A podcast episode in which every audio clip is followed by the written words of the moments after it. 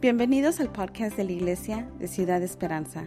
Esperamos que este mensaje sea de bendición para usted y su familia. Con ustedes, el pastor Juan Acuña. Está, están en la casa del Señor esta mañana. Quisiera invitarles a estar de pie y una vez más bienvenidos a todos los que nos están sintonizando por, por medio del Internet.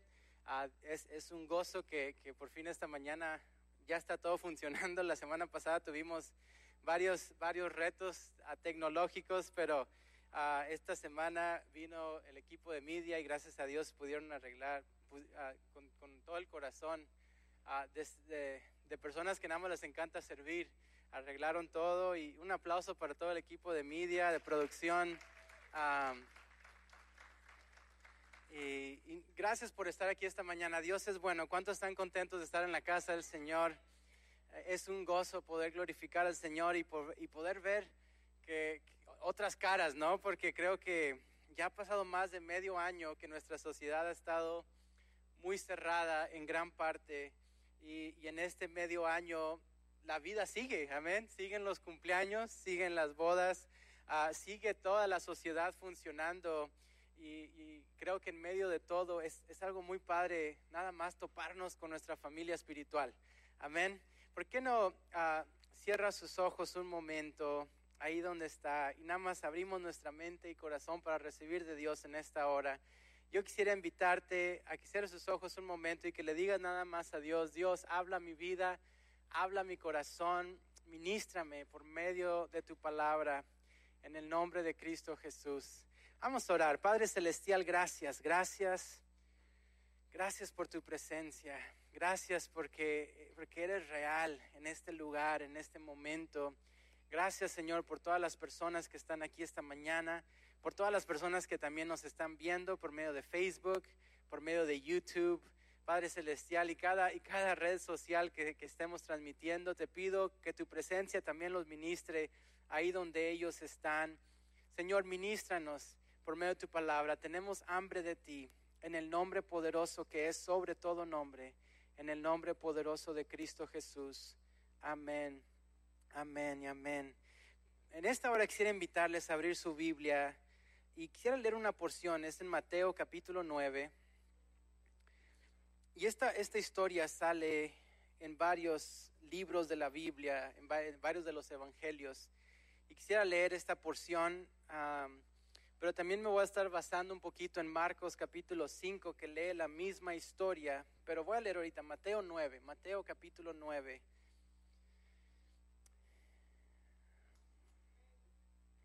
Yo les pido una oración especial por los Cowboys.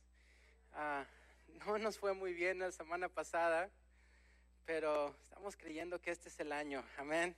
A veces que empezamos mal, pero Dios va a darnos la victoria al final. Amén.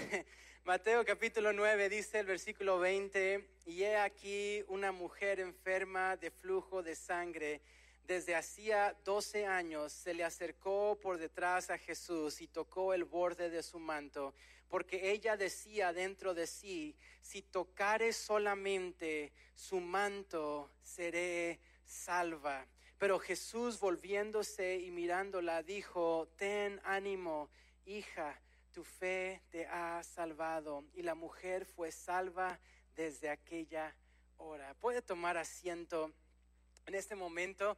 Uh, yo tengo muchos niños pequeños uh, y así que no me juzgue si, por lo que voy a decir, pero, pero porque tengo muchos niños pequeños y ahorita están en la etapa donde ya están creciendo JJ, así que JJ ya no tanto, pero todos los que tienen niños pequeños saben uh, lo que es Frozen. ¿Cuántos aquí saben lo que es Frozen? Creo que no hay muchos niños pequeños en, la, en, las familias, pero Frozen es una película de Disney uh, que, que nos hizo la vida imposible hace unos años. Y luego salió la versión número 2 y, y, también nos incomodó un poquito. Pero hay una canción de esta, de esta película que es especialmente molestosa, pero muy bonita, um, y es Let It Go. Uh, y, y, básicamente esta, esta canción es una canción que es muy conocida um, y, y, no se las voy a cantar, no sé si a lo mejor tengan ahí una, o algo de, lo, de cómo suena para que se den una idea a los que a lo mejor no, no saben de lo que estoy hablando, pero a lo mejor han escuchado esa canción que dice Let It Go. Um, Let It Go eh, se convirtió en la canción más escuchada de Disney. Ah, en, en- en- toda la historia de Disney fue la canción más escuchada, fue la primera vez que Disney, ah, una canción de una caricatura, ganó tantos reconocimientos. Ah, y quisiera hablar un poquito de eso, pero antes de hablar de Frozen, quisiera hablarte de esta historia de la Biblia, pero, pero mantén ese canal abierto de Frozen. Ah, y si eres un papá con niños, discúlpame, yo sé lo difícil que es recordarte esa canción, porque cuando la recuerdas ya no se te sale de la mente. Am, y, y como que sueñas y está ahí, te despiertas y está ahí, vas a cualquier lugar y está ahí.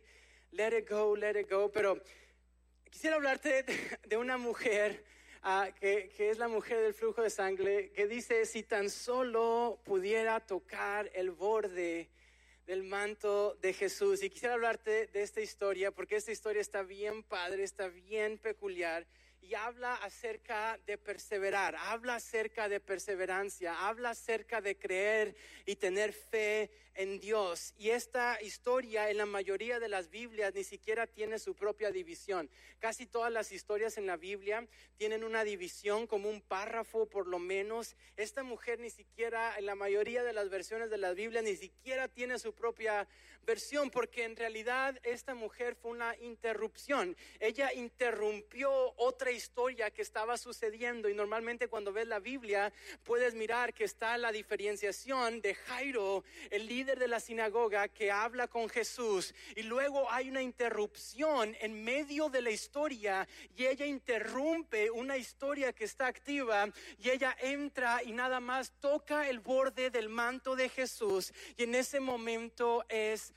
sanada. Y Jesús le dice a los discípulos, alguien me tocó y los discípulos se preguntan por mucha gente te está tocando, hay una multitud grandísima en este lugar. Y Jesús dijo, no, es que yo sentí que salió poder de mí en este momento y en ese momento una mujer sale y dice y confiesa con un poquito de temor, según Marcos, con temor y temblando, dice a Jesús, fui yo, yo te toqué y en momento que te toqué el borde del manto, fui sana de mi enfermedad. ¿Sabe que esa palabra sana en, en el griego es una palabra que no necesariamente se está refiriendo a una sanidad?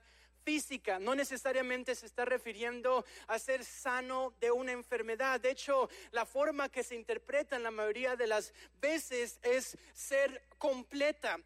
En otras palabras, ella, lo que dice la Biblia más literalmente, es que cuando ella toca el borde del manto de Jesús, ella fue hecha completa, que fue completada, como que estaba algo vacío dentro de ella.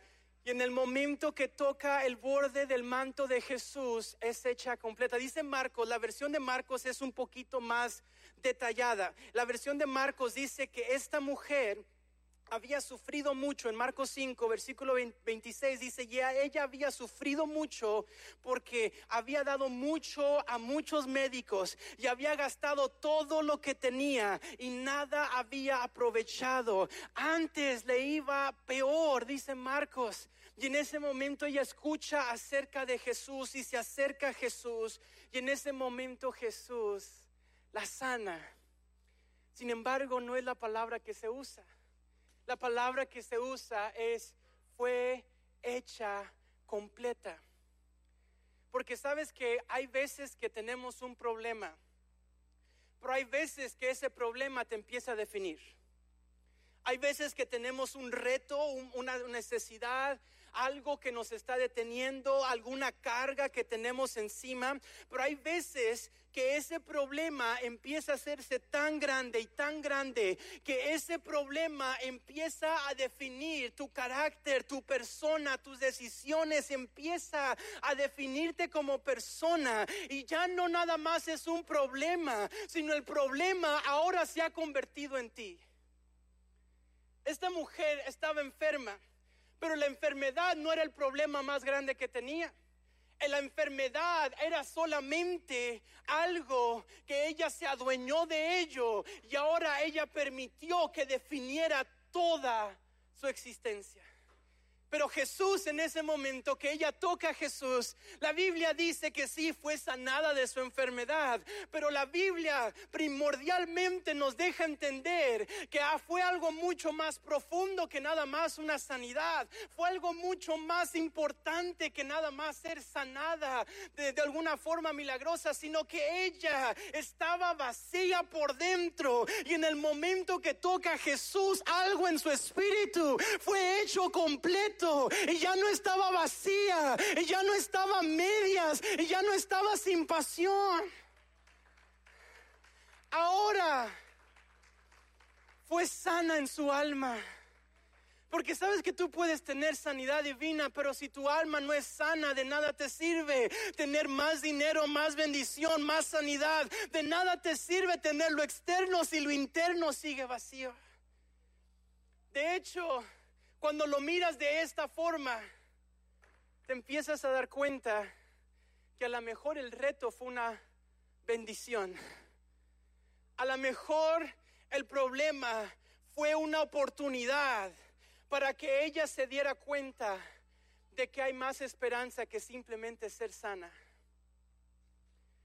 A veces que nosotros no nos gustan mucho los problemas, no nos gustan mucho los retos, las necesidades, sin embargo sí son parte de la vida. Pero en ese momento ella se experimenta no solamente con algo temporal, sino con algo eterno. Y de hecho la mayoría de las versiones dicen que ella fue salva. No nada más sana, sino salva. Y luego Jesús usa un término, un término que es muy común en el norte de México, pero no muy común en el tiempo de Jesús. Y es que Jesús le dice, hija, en México se escucha mucho eso. Todo el mundo le dice a, a, las muchachas, hija, escúchame, hija, aunque no sea tu hija, aunque sea una desconocida. hija, ¿qué necesita? Pero en el tiempo de Jesús, cuando Jesús le dice, hija, eh, a una extraña completamente, te das cuenta que Jesús no le está hablando ya a una extraña, sino a alguien que ha pasado de la muerte a la vida, sino a alguien que antes era hija de las tinieblas, pero ahora era hija de Cristo Jesús. Jesús le dice, hija, porque ahora no te define más tu problema, ahora te defino yo ahora ya no te va a definir el hecho de que tienes un problema por 12 años y que no supiste cómo enfrentarlo y que buscaste por todas partes. Pero el problema más grande que ella tenía es que ella pensaba que sus problemas era el problema. Pero cuando se topa con Jesús se da cuenta que su problema es que no tenía Jesús. Porque sabes que puedes ser liberado de todos tus problemas y aún así no estar completo. Perseverancia. Esa es la palabra clave de esta mañana. Diga conmigo, perseverancia. Dice Filipenses 1:6, estoy convencido de esto, dice Pablo, el que comenzó la buena obra en vosotros la irá perfeccionando hasta el día de Cristo Jesús. El que empezó la obra en tu vida no ha terminado de trabajar en ti. Hay una persona que se llama The Rock, no sé si, si lo han escuchado, creo que tenemos una, una foto ahí de él. The Rock es un, era un luchador y ahora es actor de películas y es muy famoso, muy conocido. Uh, cuando él salió de la preparatoria, él habla de cómo él quería ser un jugador de fútbol americano. Y él intentó ser jugador de fútbol americano y lo intentó y lo volvió a intentar y lo volvió a intentar y lo volvió a intentar hasta que por fin un equipo en Canadá le dio oportunidad a Dwayne Johnson de jugar en su equipo de fútbol americano y era la Liga de Canadá. ¿Cuántos han escuchado del fútbol americano en Canadá? Dos personas, así que se imaginarán que no era tan importante como la NFL. Pero él quería llegar a la NFL, era su sueño más grande. Y él empezó a jugar en Canadá con todos, se levantaba más temprano que todos, le echaba más ganas que todos. Y luego se acabó la primera temporada y le dijeron a este hombre, ya no te vamos a dejar jugar el año que viene, no te necesitamos. Dices, ouch. Imagínate trabajar tan, tan, tan duro para algo y luego que cuando se termina la temporada te digan, no, no fue suficiente lo que tenías. Dwayne Johnson se fue con sus papás a vivir, estaba en sus veintes y llegó al apartamento donde vivían sus papás y les pidió si, si se podía quedar ahí en el apartamento con ellos y sus papás le dijeron que sí. Y él estaba deprimido, estaba dolido, estaba con una ansiedad tremenda. Y llega un momento en medio de la lucha donde él se da cuenta, ya no quiero jugar fútbol americano. Me encanta jugar fútbol americano, pero he fracasado tanto y simple y sencillamente no, no le estoy encontrando el gusto. Así que Dwayne Johnson decidió ese día que iba a perseguir su pasión verdadera. Y su pasión verdadera era luchar. Era un luchador, su papá fue un luchador, su papá también fue un luchador muy conocido. Y le dijo a su papá, voy a ser luchador como tú eres, fuiste un luchador. Y su papá le dijo, estás loco, mejor búscate un trabajo, porque eso de luchar no te va a ganar nada. Dwayne Johnson empezó a perseguir su sueño y al mes de que él empieza a perseguir su sueño, le llama el entrenador de Canadá y le dice a Dwayne Johnson, Dwayne, ¿sabes qué? Te vamos a dar una oportunidad más. Queremos que vengas a jugar fútbol americano una vez más con un equipo en Canadá. Pero para entonces, Dwayne Johnson ya se había dado cuenta que eso no era lo que lo motivaba más. Y le dijo al entrenador, ¿sabes qué? Me encantaría es un sueño de mi vida haber jugado con ustedes, pero voy a tener que decir que no. Y él rechaza la oportunidad en Canadá. Y a base de eso empezó a, entrar a las luchas, se convierte en uno de los mejores luchadores que existe y su fama empieza a crecer y también empieza a prosperar. ¿A qué quiero ir con esto? Es que a veces los problemas en nuestras vidas Dios los permite porque los problemas traen claridad al verdadero llamado que tú tienes. Voy a repetir eso. Hay veces que Dios permite problemas en tu vida, no porque te quiera destruir, sino porque quiere saber Dios si en realidad tienes el llamado para hacer lo que Él está pidiendo de ti. Porque si lo intentas una vez y fracasas y te das por vencido, es muy probable que ese no era tu llamado. Porque si lo intentaste dos veces y fracasaste y te diste por vencido, es que a lo mejor no tenía suficiente pasión para llevar ese llamado a cabo como quiera. Pero si fracasaste tres, cuatro, cinco, seis, siete, ocho, nueve, diez, once, doce, trece, catorce, quince, dieciséis, diecisiete veces y te levantas y dices, hay algo en mí que me dice que tengo que seguir peleando entonces a lo mejor es que has encontrado el llamado.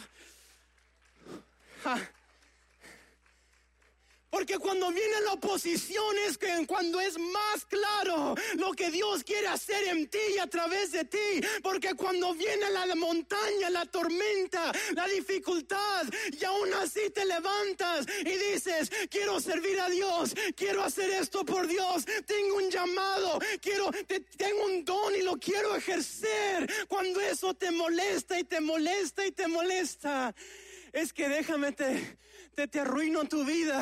A lo mejor has encontrado todo para lo cual Dios te ha llamado en esta vida. Decían de Henry Ford, el, el que hizo los carros de Ford. Decían de él, hay gente que encuentra cosas que les encanta hacer. Y a lo mejor si tú encontraste un trabajo que te encanta hacer, Dice la frase, no tendrás que trabajar el resto de tu vida porque estás haciendo lo que te encanta hacer. Pero luego decían de Henry Ford, pero luego hay una diferencia, porque hay gente que les gusta hacer algo y lo están haciendo, pero hay gente que tiene llamado y que ya no siente que le gusta hacer algo, sino que empieza a sentir como una obsesión, como un deber de que hay algo que tengo que hacer y no es que me guste hacerlo, pero es que hay algo dentro de mí que dice que tengo que llevar esto a cabo. Decían, esto era Henry Ford. Tenía un llamado. ¿Sabes qué? Nunca vas a ser exitoso en algo que te llama la atención a medias. Nunca vas a ser exitoso en algo que al momento de fracasar quieres tirar la toalla.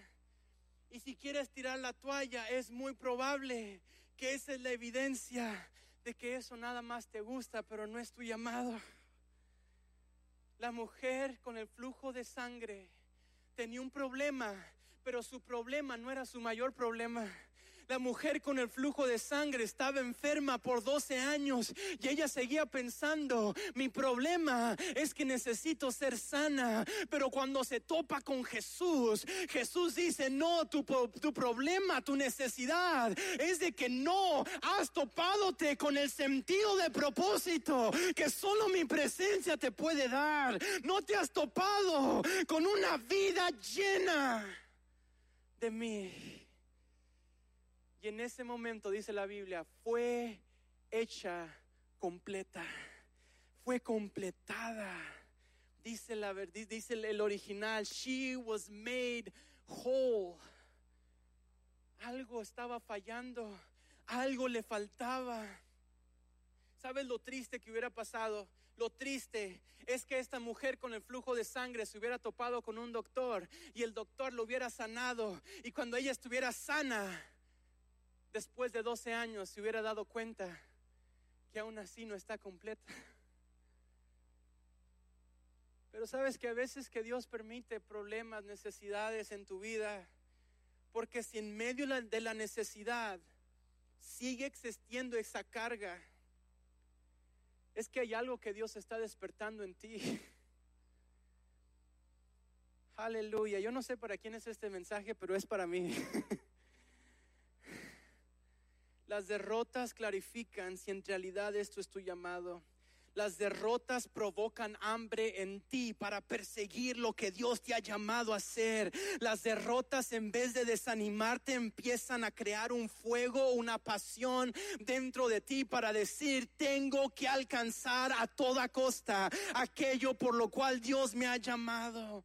Decía mi entrenador, sí, el ganar es más divertido, pero el perder te enseña más que lo que te enseña el ganar, porque el perder te enseña el valor de ganar, porque el perder de vez en cuando te empieza a clarificar cuánto vale todo lo que Dios te ha dado. Mark Batterson es un pastor en Washington. Mark Batterson, Dios lo llamó a plantar una iglesia Mark Batterson ahorita es un autor de los libros más vendidos en Estados Unidos, tiene una iglesia de más de 7 mil personas, ha salido en periódicos ah, liberales y conservadores, ha ministrado a presidentes y ministra en Washington DC, así que está cerca de la Casa Blanca. Fue de las primeras iglesias que comenzó a ofrecer café en su iglesia y se convirtió en un, en un, en un modelo para muchísimas iglesias. Su iglesia da más de 5 millones a misiones cada año. 5 millones de dólares a misiones cada año. Pero cuando Mark Batterson, Dios lo llamó a, pastorear y a levantar una iglesia, él empezó en Chicago. Y en Chicago él luchó por tres años para levantar una iglesia.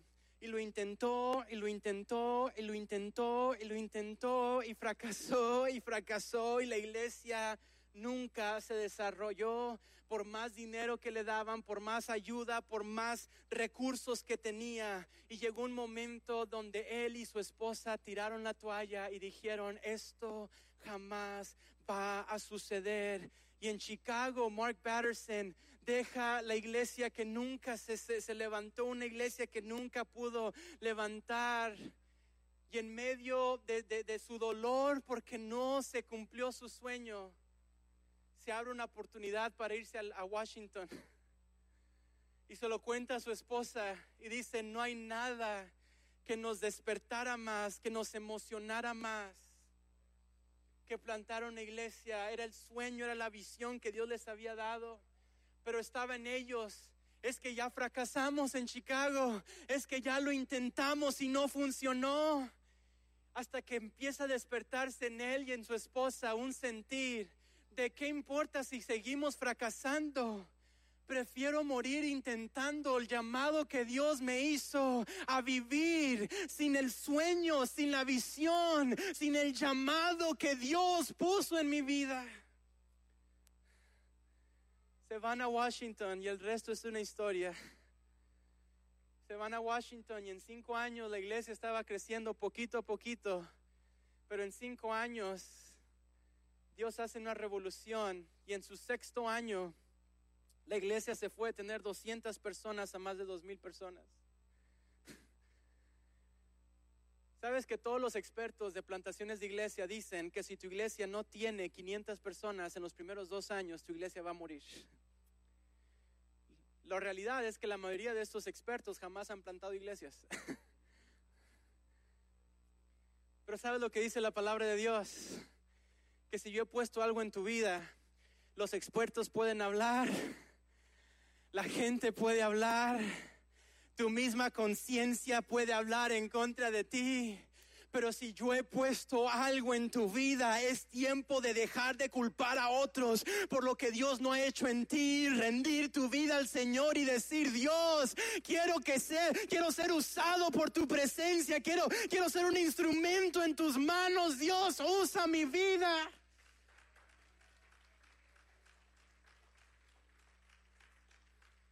Jack Hayford, un pastor que admiro mucho, es en California. Jack Hayford es un pastor en California y, tiene una iglesia muy grande, una iglesia como unas tres mil personas. Ha sido mentor a grandes pastores y Jack Hayford habla de su cuñado, que su cuñado era un ateo, se convirtió en un ateo, no quería nada que ver con Dios. Y Jack Hayford dice, por un año yo intenté alcanzarlo para Cristo, de las formas, con toda estrategia, con todas las maneras posibles. Hice lo posible para que mi cuñado se acercara a Dios. Pero después de un año mi cuñado habló conmigo y me dijo, yo no quiero nada que ver con Dios. Yo sé que tienes una iglesia de dos mil personas, yo sé que eres muy exitoso en el ministerio, pero yo no creo en Dios. Jack Hayford dice, yo en mi mente pensé, está bien, a lo mejor hay gente que nada más jamás voy a alcanzar. Dice, me olvidé de él, lo puse en las manos de Dios y dije que Dios trate con él. Como quiera, tengo mucha gente aquí en ministrar. Dice, y era mi familia, y era mi cuñado. Y se pasaron 11 años. Y una ocasión Jack Hayford encuentra a su niña de 12 años. Y su niña de 12 años está haciendo un ayuno. Y Jack Hayford lo primero que piensa es mi niña está ayunando porque a lo mejor quiere un carro nuevo, porque a lo mejor quiere una casa o a lo mejor quiere ir a la universidad. Está ayunando a lo mejor algo importante, pero para ella. Y Jack Hayford, el pastor de multitudes, le pregunta a su niña, ¿por qué estás ayunando? Dice, ¿cuál es la razón para ayudarte a orar? Dice, estoy orando por mi tío. Porque odio la idea de que él pueda pasar la eternidad en el infierno. Jack Hayford dice, no, me, me aguanté las lágrimas, pero sentí como que el Espíritu Santo me dio una bofetada. Porque por 11 años yo en mi mente me convencí, está bien, mi cuñado jamás va a ser salvo, no quiere nada que ver con Dios. Y dejé de orar por él, dejé de interceder por él, dejé de preocuparme por él. Pero 11 años después, el Espíritu Santo despertó esa necesidad en la vida de mi niña. Y en menos de un año, mi cuñado... La primera persona que llamó cuando aceptó a Cristo fue a mi, fue a mi hija, fue a su sobrina la hija de Jack Hayford le llama y le dice, no sé por qué, pero siento que tú y tu papá son los primeros que tienen que saber, el día de hoy entregué mi vida a Cristo Jesús.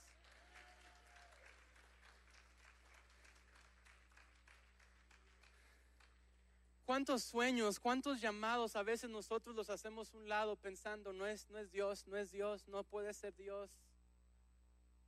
Pero Dios está tocando la puerta. Y hay, yo, yo, yo percibo que hay gente que está siendo muy incómoda. Las estoy incomodando mucho esta mañana. Yo siento que a lo mejor estoy incomodando a una que otra persona esta mañana, pero ¿sabes qué? Esa es mi oración. Mi oración es que tú no te rindas. Mi oración es que tú no te des por vencido. Mi oración es que tú te llenes de la presencia de Dios. Busca un mentor. Busca lo que Dios está haciendo y no nada más lo que está enfrente de ti. Le preguntaron a Wayne Gretzky que jugaba hockey, de los mejores jugadores de hockey, ¿por qué era tan exitoso? Dice, porque siempre estoy mirando hacia dónde va el puck, hacia dónde va e, la herramienta de juego. Cuando mientras que los demás están mirando dónde está, yo siempre estoy pensando hacia dónde va. Y sabes, iglesia, que Dios nos ha llamado a no conformarnos con lo que estamos viendo en este momento. Dios nos ha llamado a tener fe, a mirar qué puede hacer Dios con mi vida, hacia dónde Dios está llevando mi vida. Tengo un don, hacia dónde va la pelota, hacia dónde va la visión, hacia dónde van mis dones, hacia dónde Dios me está llamando con esta circunstancia que estoy pasando. Búscate un mentor. Llénate de una iglesia. Llénate de gente, rodéate de gente que tiene sueño, que tiene hambre. Uno de los mejores jugadores de la NFL, Aaron Rodgers, lo entrevistan una vez y le preguntan acerca de su éxito. Dice que él cree que una de las razones que él es tan exitoso, dice, porque yo estoy desesperado para ser entrenado. Yo necesito un entrenador.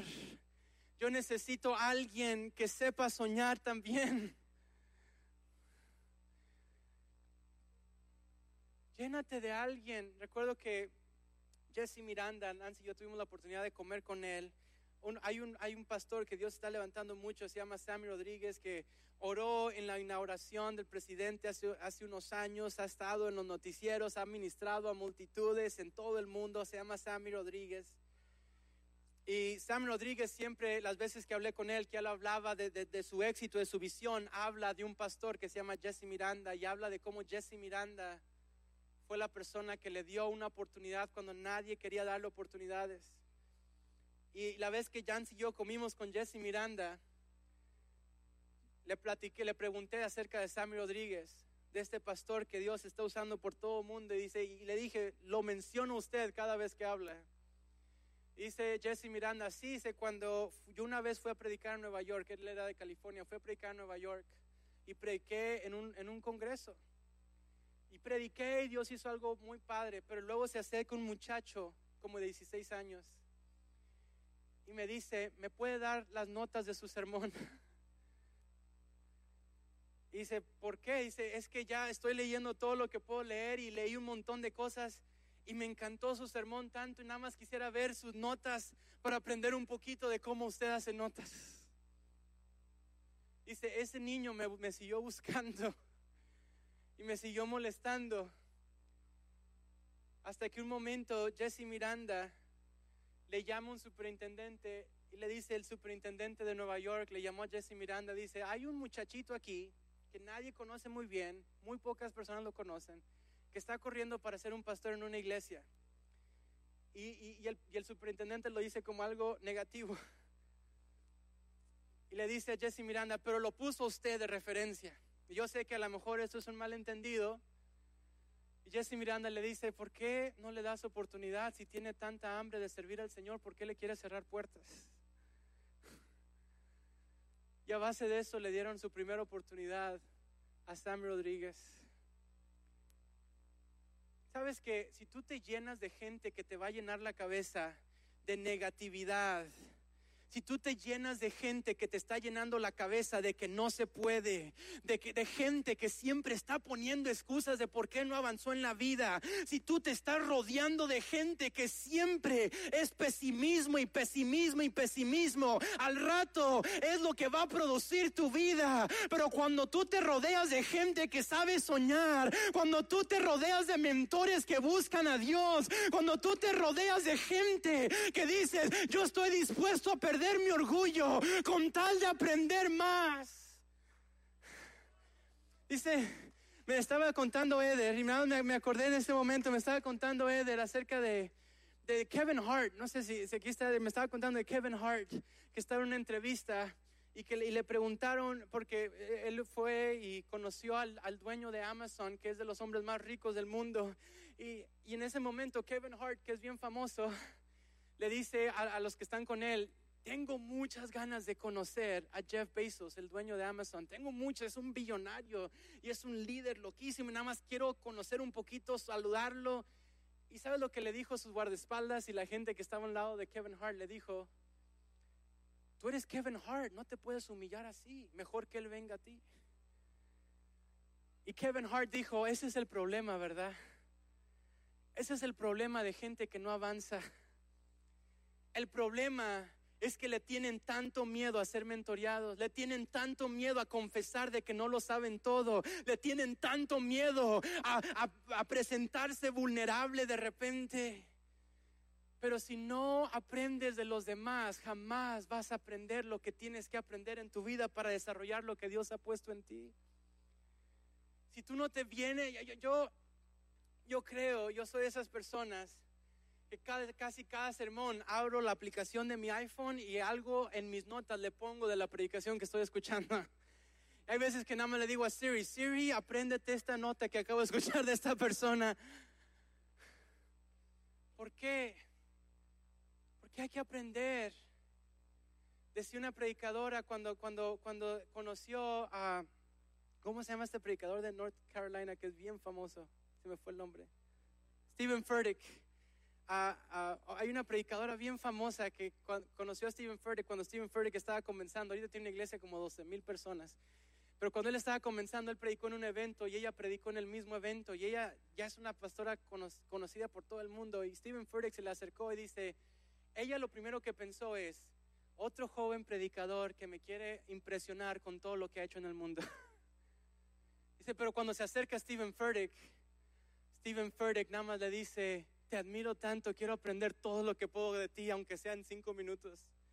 Y se me empezó a hacer preguntas de mi iglesia, de mi liderazgo, de mis sermones, de mi tiempo con Dios. Y llegó el momento donde dije, ¿por qué este niño quiere aprender tanto? Y, y después de varios años me di cuenta lo que Dios estaba haciendo a través de él. La gente que está cambiando el mundo no les importa humillarse con tal de aprender humillarse y decir, yo necesito un mentor, yo necesito una iglesia, yo necesito rodearme de gente que sueña, yo necesito rodearme de gente que no está poniendo excusas, que está cansado de jugar a la víctima y está listo para decir sí a los planes que Dios tiene para sus vidas.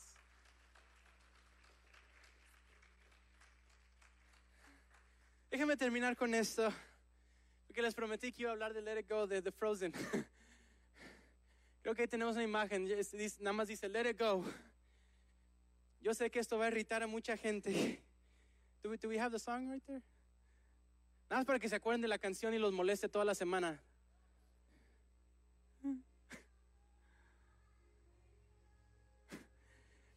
Ya, ya les arruiné la vida. That's enough, that's enough. Ya fue mucha tortura. ¿Sabes que la primera vez que yo vi esta película con mis niños, estaba escuchando esta canción y dije, qué canción tan deprimida. qué canción tan deprimente que le enseña a los niños a fracasar. Pero luego empecé a ver el moral, la moral de la historia y me encantó. No la película, no la volvería a ver. a menos de que Sophie me pierda una, una apuesta con Sophie, entonces a lo mejor que sí me ha pasado.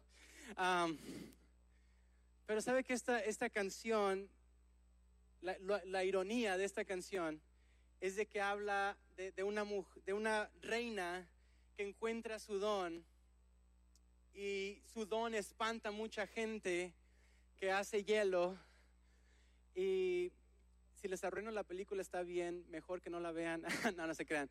No, sí está, está, muy, está muy padre, pero ella huye a las montañas y se aleja de todos porque la gente le tiene miedo a su don. Así que huye a las montañas. Y en esta canción está cantando Let It Go. Libre soy. Ya no voy a pensar en mi don, ya no voy a pensar en, en- ser reina, ya no voy a pensar en, en el puesto que me dejaron, me heredaron mis papás. Y ella abandona su reino, abandona su llamado, abandona todo porque nada más no quiere escuchar las críticas, porque nada más no quiere escuchar cómo la gente no entiende el don que ella tiene en su vida. Y es en eso que llega la hermana menor que molesta mucho. y es donde viene su hermana menor y toda la película se trata de convencer a su hermana mayor to not let it go. So I want to tell you this morning, don't let it go. okay, I think, yeah, don't let it go. toda, la, toda la canción se trata de dejar el reino, pero luego el resto de la película se trata de regresar a su llamado. Lo dejó por miedo, lo dejó por temor, lo dejó para no escuchar críticas. Pero llega su hermanita a recordarle que ella no tiene que abandonar su don para decirle sí al llamado, sino que a lo mejor su don es precisamente para alimentar su llamado. Y eso se me hizo padrísimo. Yo quiero decirte algo porque a veces hay mucha gente que le huye a Dios, le huye a la iglesia, le huye a su llamado, le huye a sus dones, porque piensa, es que si, si le digo que sí a Dios, no voy a ser feliz o va- voy a tener que sacrificar o porque, porque me va a pasar algo malo y esa es una mentira de Satanás. Porque si por algo tienes los dones que tienes, es precisamente para alimentar el llamado que Dios ha puesto en tu vida. Y tú puedes huir todo lo que quieras de ese llamado. Pero cada uno de tus dones fueron creados para aquello que no te va a dejar en paz. Hay gente en tu vida que es un llamado, hay dones en tu vida que son un llamado, hay circunstancias en tu vida que son un llamado. Y mi, mensaje básico de esta mañana es, don't let it go, no lo sueltes, no lo sueltes, no te des por vencido. Sabes que me llama la atención los que escribieron este canto de Let It Go. Los que escribieron este canto de Let It Go ganaron el Academy Award for Best Original Song para la, mejor canción original, ganaron un Grammy, ganaron un Golden Globe, ganaron el Critics Choice Award, ganaron una lista de reconocimientos y muchos pensarían, wow, estos escritores son escritores loquísimos que saben escribir canciones padrísimas, pero la realidad es que no, es un matrimonio que escribió una canción y la mandó a un montón de gente y se la rechazaron. Y luego escribió otra canción y la mandaron a un montón de gente y la rechazaron. Y luego mandaron, escribieron otra canción y la mandaron por todas partes y la rechazaron. Una, dos, tres, cuatro, cinco, seis, siete, ocho, nueve, diez, once canciones escritas y la rechazaron, rechazaron, rechazaron. Hasta la canción número 17. La canción que este matrimonio escribió fue Let It Go. La canción número 17. Después de tener 16 canciones rechazadas, les llaman y les dicen, su canción ha sido aceptada para una película de Disney. Y esa canción ha sido de las canciones más reconocidas de Disney. Cuando el Philharmonica de Londres escribió y puso las 50 obras de, de- de arte, de música más especiales y creativas y reconocidas. En ellas tenían seis obras de Mozart, que es un músico loquísimo, de Beethoven, que ha sido los mejores pianistas que ha existido. Y había tres obras de Bach. Entre las 50 obras musicales más reconocidas en el mundo, en la historia de la humanidad, hay seis obras de Mozart, cinco de Beethoven y tres de Bach. Lo que no te dicen esos éxitos es que Mozart escribió más de 600 piezas, más de 600 obras musicales y nada más cinco están, nada más seis están ahí reconocidas. Lo que no te dicen es que Beethoven escribió más de 650 obras musicales y más de 600 fueron rechazadas.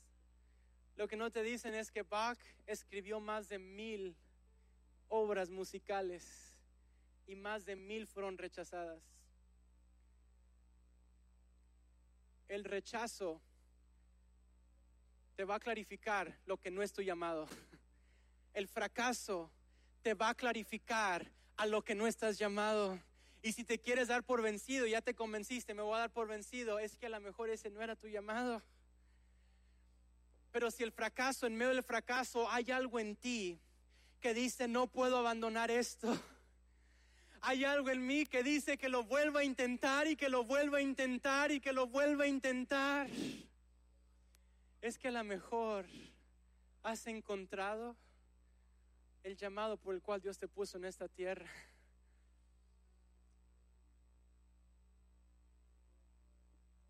Decía la mamá de los Wesleys que ella, su llamado más grande, a pesar de que tenía un ministerio loquísimo, eran sus hijos.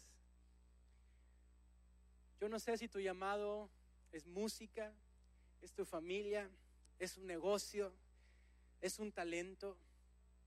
Yo sí te quiero decir algo. No permitas que el fracaso te convenza de que Dios no te va a usar. Estamos en un tiempo muy difícil y estamos viendo negocio tras negocio caer. Estamos viendo gente perdiendo su trabajo. Estamos viendo gente que está batallando muchísimo en muchos aspectos de su vida. Y ayer fuimos a Oak. Llegamos a un café. Y dice, tenemos tres semanas que abrimos. Y le pregunta a Nancy, ¿en medio de la pandemia? Sí, es que teníamos que hacer esto. Y yo en mi mente digo, wow, que la iglesia tuviera esa fe.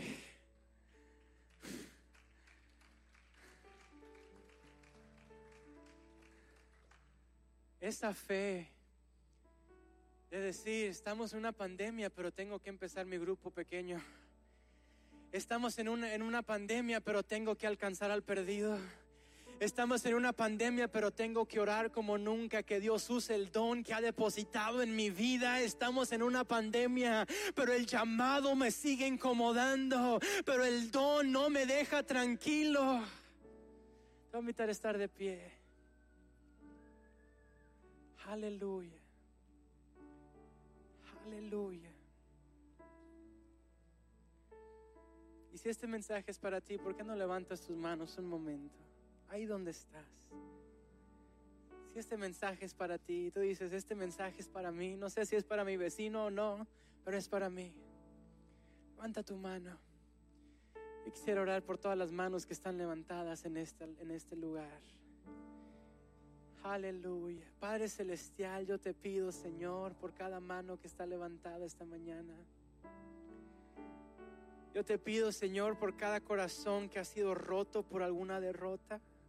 Yo te pido, Señor, por cada espíritu que está quebrantado, porque a lo mejor hubo un fracaso, a lo mejor hay algo pesado ahí.